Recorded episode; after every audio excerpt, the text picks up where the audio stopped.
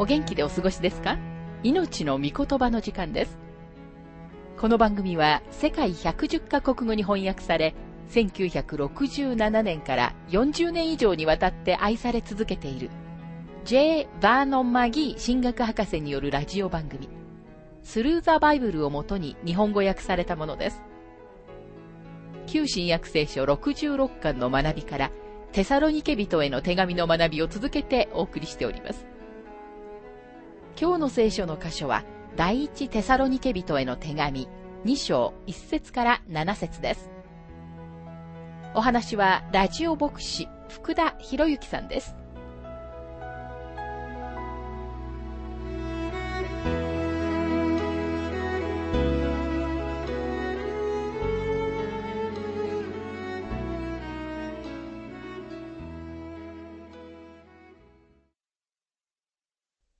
さて、第一テサロニケ2章の学びをしていますが、キリストがご自分の教会のために来られることは、教会の敬虚と呼ばれています。これは議論するような教理ではありません。生きるための教理です。残念なことに、キリストは大観難の後に来られると信じている人たちが大勢います。大観難の前に来られると信じている人もいるし、またその期間の間に来られると信じている人たちもいます。それから主が来られることを全く信じていない人たちもいます。それなのに彼らは自分たちは主を自分の救い主として信頼しているというのです。これらすべてのグループのために一つの重要な質問があります。あなたの解釈は自分の人生にどのように影響を与えているでしょうかその解釈はあなたの信仰生活のために大いに役立っているでしょうかもしもあなたの見解が自分の人生に何の効果もないのなら、自分が信じていることを考え直してみなければなりません。主が帰って来られるという期待が、信者の信仰生活の強い動機にならなければならないのですと、マギー博士は述べています。第一テサロニケ2章の一節。兄弟たち、あなた方が知っている通り、私たちがあなた方のところに行ったことは無駄ではありませんでした。無駄とは空っぽであること、結果のないことを意味します。パウロは言いました。私たちがあなた方のところに行ったとき、私たちがあなた方に示したのは、ただの何か理論上の命題ではありませんでした。私たちは全くあなた方にとって何の効果もないような新しい奇抜なものをあなた方に宣言するために来たのでもありませんでした。ただ数日の間、あなた方を楽しませて、その後立ち去ったというのでもありませんでした。パウロの働きは無駄ではありませんでした。空っぽでもなかったのです。彼がテサロニケに行った時、そのことがとても大勢の人々を揺り動かし、多くの人々をキリストの救いの知識へと導きました。そしてそこに教会を存在させるに至ったのです。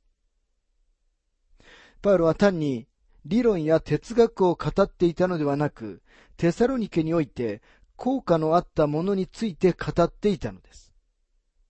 福音がその町の通りを歩き、人々の心や家庭や人生へと浸透していったのです。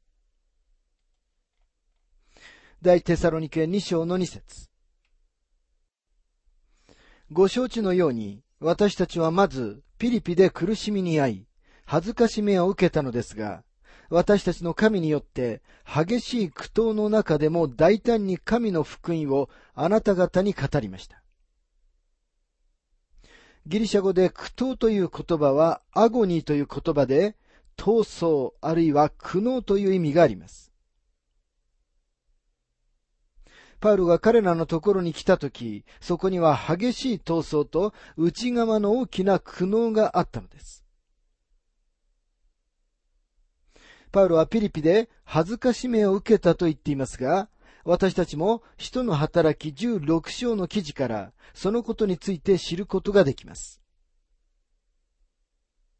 でもテサロニケに行った時パウロは大胆でした。言い換えればパウロは勢いを失うことはなかったということです。パウロは福音の調子を下げるなどということはしませんでした。自分の恐ろしい経験の後でも、パウロは、さあ、今度はアプローチを変えよう。もっと起点を聞かせて、福音について率直になるのは控えよう。などとは言わなかったのです。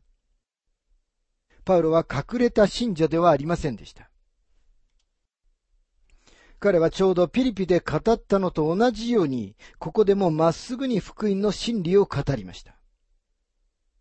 お分かりのように、パウロにとって理屈をつけて正当化するのは簡単なことだったと思います。彼は友人を得、人々に影響を与えるためにもっと注意深くなろうと決心することもできたのです。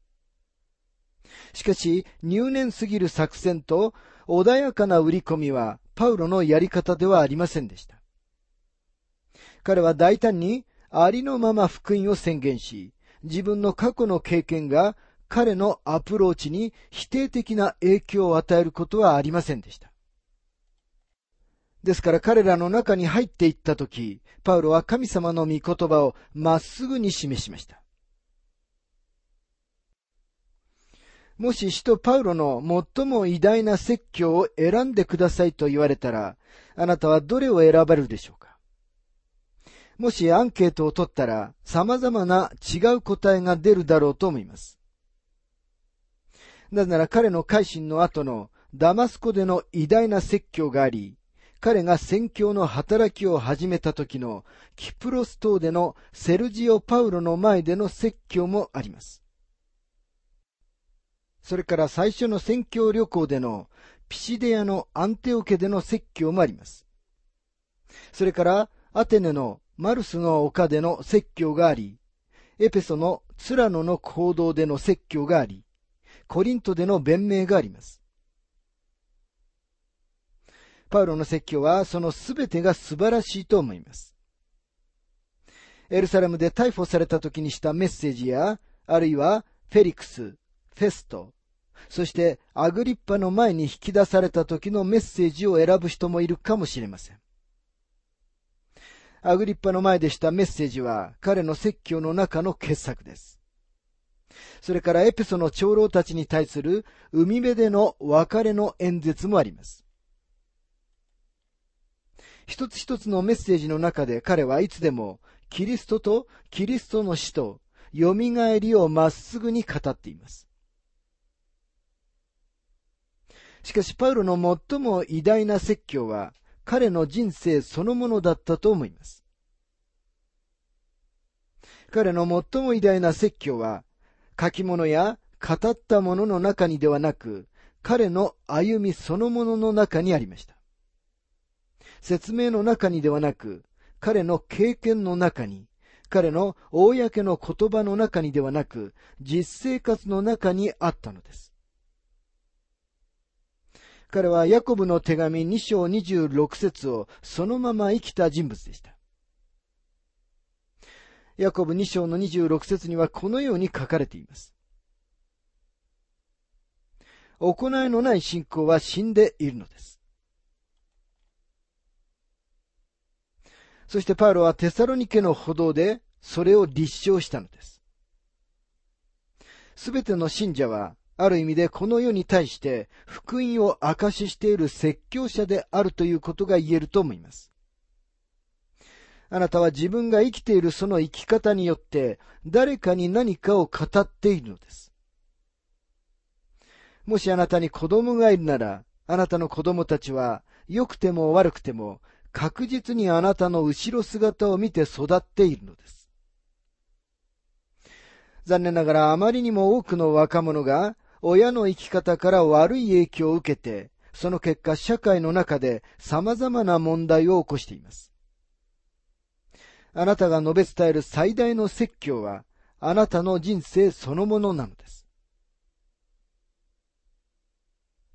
パウロはこれから自分がテサロニケで述べ伝えた説教のことを私たちに語り、さらに自分とテサロニケ人たちとの関係を説明してくれます。パウロはまるで母親のように彼らを慰めています。2章の7節にはこのように書かれています。それどころか、あなた方の間で、母がその子供たちを養い育てるように、優しく振る舞いました。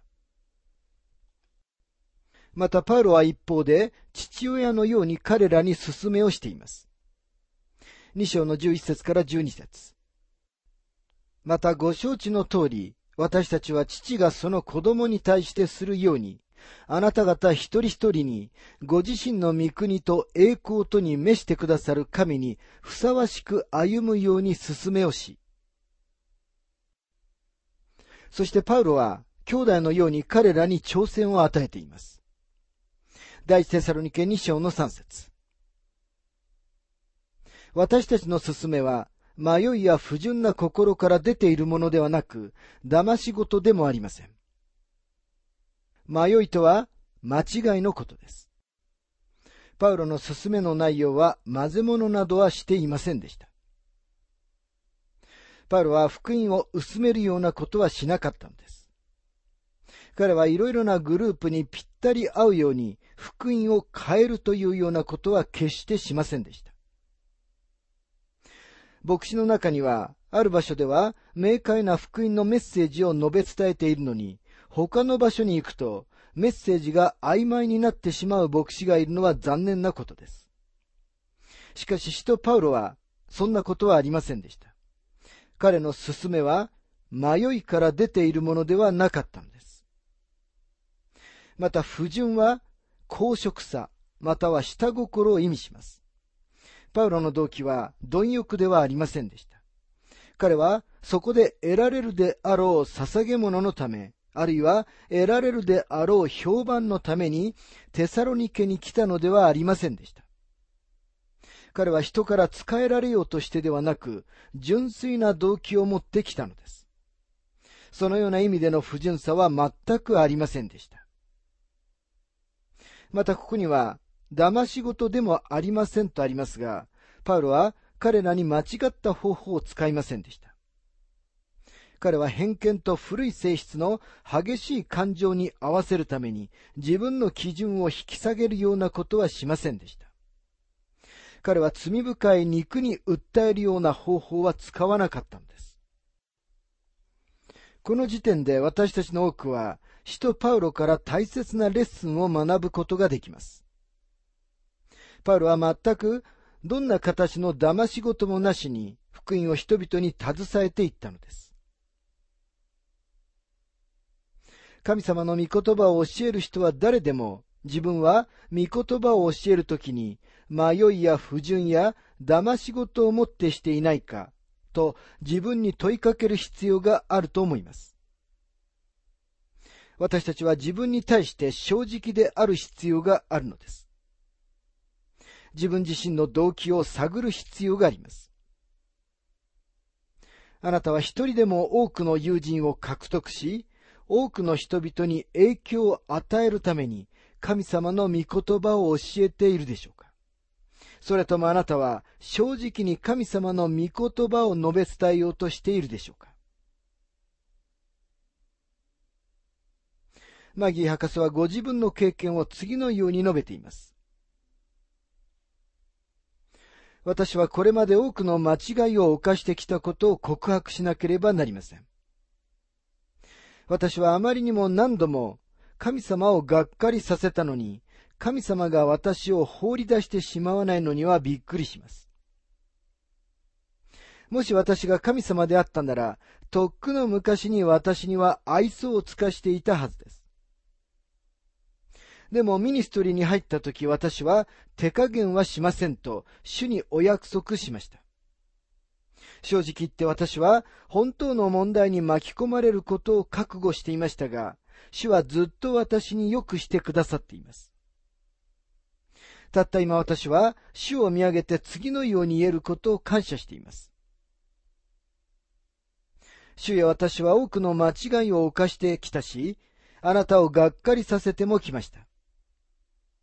でもあなたの御言葉を述べ伝えるために知っている限りベストを尽くしました。もしもっと上手にできたのならそうしたでしょう。でも私はあなたの恵みによって自分にできる最善を行っています。パウロはテサロニケ人たちに次のように語ることができたのです。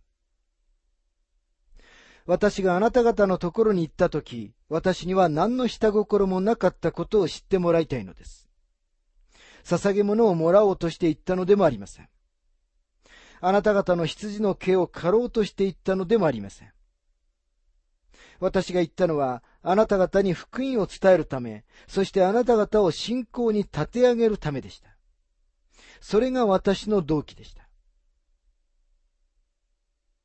第一テサロニケ2章の4節私たちは神に認められて福音を委ねられたものですから、それにふさわしく人を喜ばせようとしてではなく、私たちの心をお調べになる神を喜ばせようとして語るのです。認められてとは、試されて、あるいは承認されてという意味です。パウロは自分は初心者ではないと言っているのです。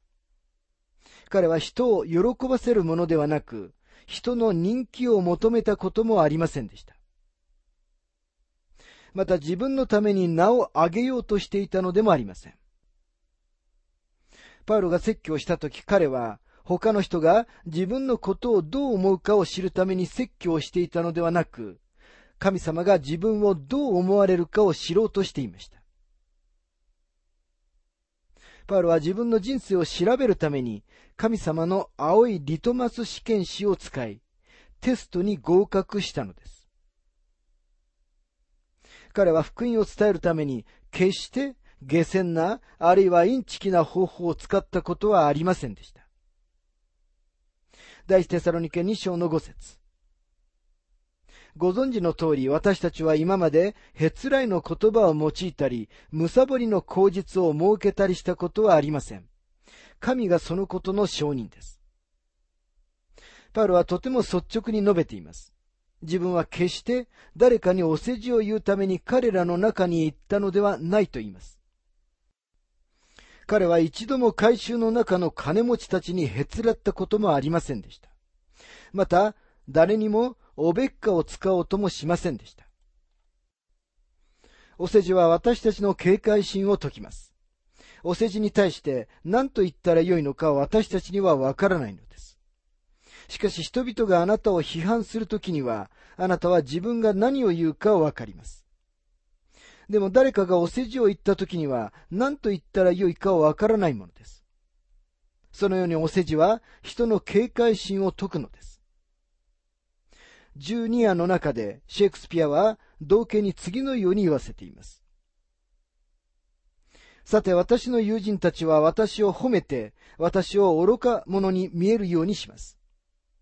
一方私の敵はまっすぐにお前は愚か者だというのです。敵が自分よりよく理解できるようにしてくれるのは利益です。友人たちが自分自身を欺くようにするのは損失というものです。ですから、お世辞を言う友人たちは、時によってはおそらく敵よりも危険な存在なのです。パウロは決してお世辞を使うことはしませんでした。自分たちにお世辞を言う人々に文字通り所有されているアメリカ中の金持ちたちの一般信徒のグループがあります。もしクリスチャンの働きやプログラムが彼らにおべっかを使わないなら、彼らはそのプログラムを経済的に助ける何の興味もないのです。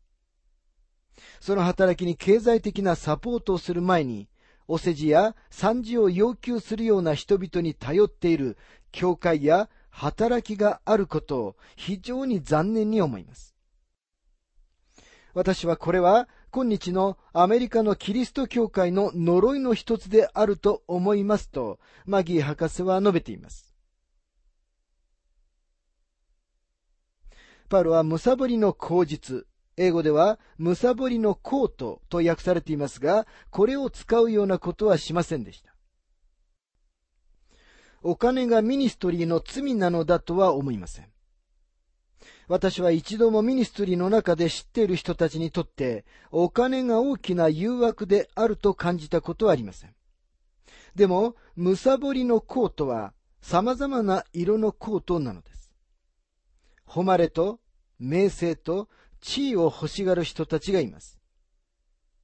私たちはそこにどんな貪りもないかどうか明らかにするために自分の心を探ってみる必要があります。多くの大学では人々に名誉博士号を送ることでその人々を買収しようとしてきました。彼らは多くの博士号を無料配布してきました。大学はその後、寄付や何かの形での支援を望みます。これはすべての博士号は自分が努力して得なければならない方が良いという理由の一つですと、マギー博士は述べています。第一テサロニケ2章の6節またキリストの人たちとして権威を主張することもできたのですが、私たちはあなた方からも他の人々からも人からの名誉を受けようとはしませんでした。パウロは決して地位や誉れを求めませんでした。彼は一度も名誉博士号を受けませんでした。彼には福音を述べ伝えるための確固たる純粋な動機があったのです。第一テサロニケ2章の7節それどころか、あなた方の間で、母がその子供たちを養い育てるように優しく振る舞いました。これはパウロとテサロニケ人たちとの前向きの関係の表現です。私はあなた方にとってお乳をやっている母親、母鳥になりましたというわけです。彼はテサロニケの教会とのやりとりに女性のように優しかったのです。主イエスもエルサレムについて次のように言われました。マタイ23章の37節ああ、エルサレム、エルサレム、預言者たちを殺し、自分に使わされた人たちを石で撃つ者。私は面取りがヒナを翼の下に集めるように、あなたの子らを幾度集めようとしたことか。それなのにあなた方はそれを好まなかった。イエス様は聖書の中でご自分をいろいろなものに例えておられます。ある時は羊のためにご自分の命をお与えになる良い羊飼いであると言われました。主はご自分の羊を守られ、いつの日にか、主と共に安全にいることのできるところへと、すべての群れを一つに集めてくださいます。それから主は、小さなヒナたちと共にいる面取りという考えも使われます。主イエスは何度私たちに優しく、ただ私の翼の下に入りなさいと言ってくださることでしょうか。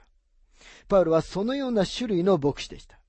彼は母親のような愛を持ってテサロニケ人たちを愛したのです。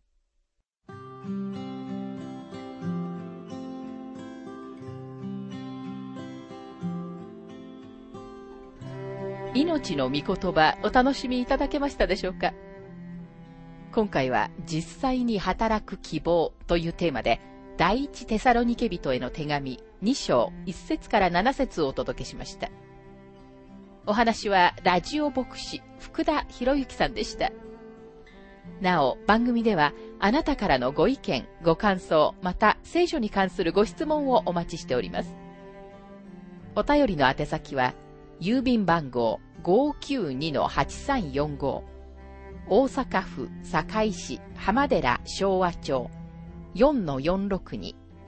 浜寺聖書協会命の御言葉の係メールアドレスは全部小文字で ttb.hbc.gmail.com です。どうぞお気軽にお便りをお寄せください。それでは次回までごきげんよう。